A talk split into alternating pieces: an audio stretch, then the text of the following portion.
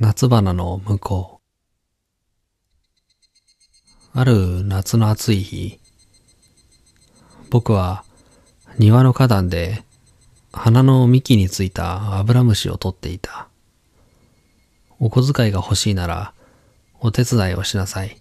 と母に言われて、しぶしぶ花壇の水やりをした僕は、そのままアブラムシ取りまで命じられてしまったのだ。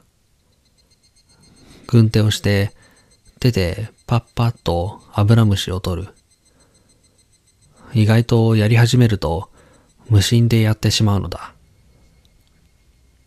太陽が照りつける中、僕は青に近い紫色をした名前も知らない花のアブラムシを手で払っていた。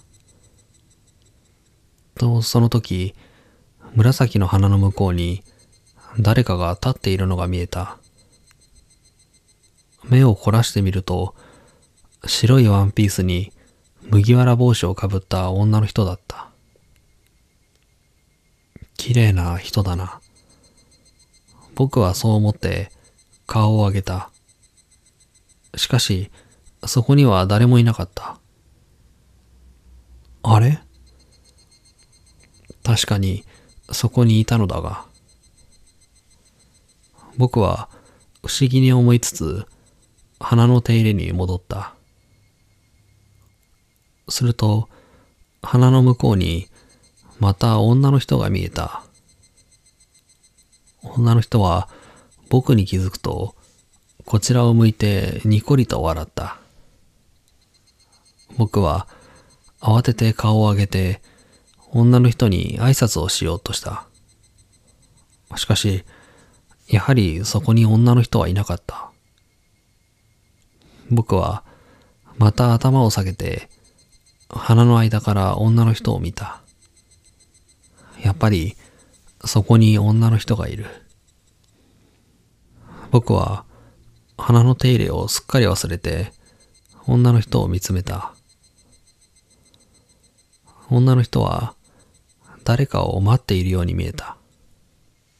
こら、いつまでやってるの背中の方から姉が僕を呼ぶ声が聞こえた。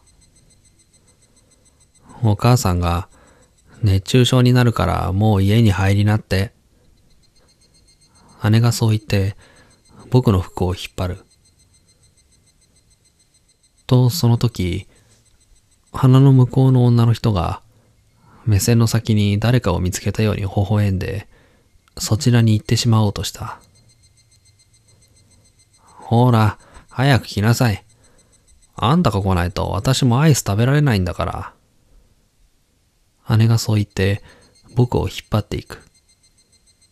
ああ僕はそう叫びながら、だけど、なすすべもなく、家の中に引っ張っていかれた。それから何度か僕は花壇に行って花の間から女の人を探してみたけれど、あれ以来女の人が見えたことはなかった。僕は一人大きな公園のベンチに座りながら、そんな幼い日の出来事を思い出していた。思えば僕の初恋はあの女の人だったのかもしれない。そんなことを考えながら、公園の噴水広場に咲いている花を見た。それは、あの夏の日に、僕がアブラムシ取りをしていた花に似ていた。プレートで名前を確認してみると、ブルーサルビアという名前だった。プレートには、ブルーサルビアの花言葉も書いてあり、それは、尊敬、知恵、家族愛というものだった。なんだ、初恋とかならよかったのに。そんなことを思いながら、ベンチで待ち人を待った。すでに約束の時間を10分過ぎている。まあ、のんびり待つか。そんな風に思っていると、ポケットの中でスマホが震えた。今どこ？もう待ってるよ。電話の主がそう言った。え？と答えながら、僕はベンチから立ち上がる。ああ、なんだ、そこにいたのか。噴水の反対側にいた彼女に声をかける。あ彼女の格好を見て、思わず声が漏れてしまった。白いワンピースに麦わら帽子。なんだ、そういうことかよ。僕が思わず独り言を言うと、何？と麦わら帽子の下にある顔がちょっと笑った。地元から僕が一人暮らしをしている東京に出てきた彼女は、僕に東京を案内してくれと言ったのだった。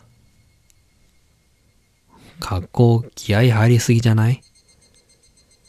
いいじゃん、いいじゃん。ねえ、さっきね、花壇の向こうに小さい男の子がいてさ、その子、小さい頃のあんたそっくりだった。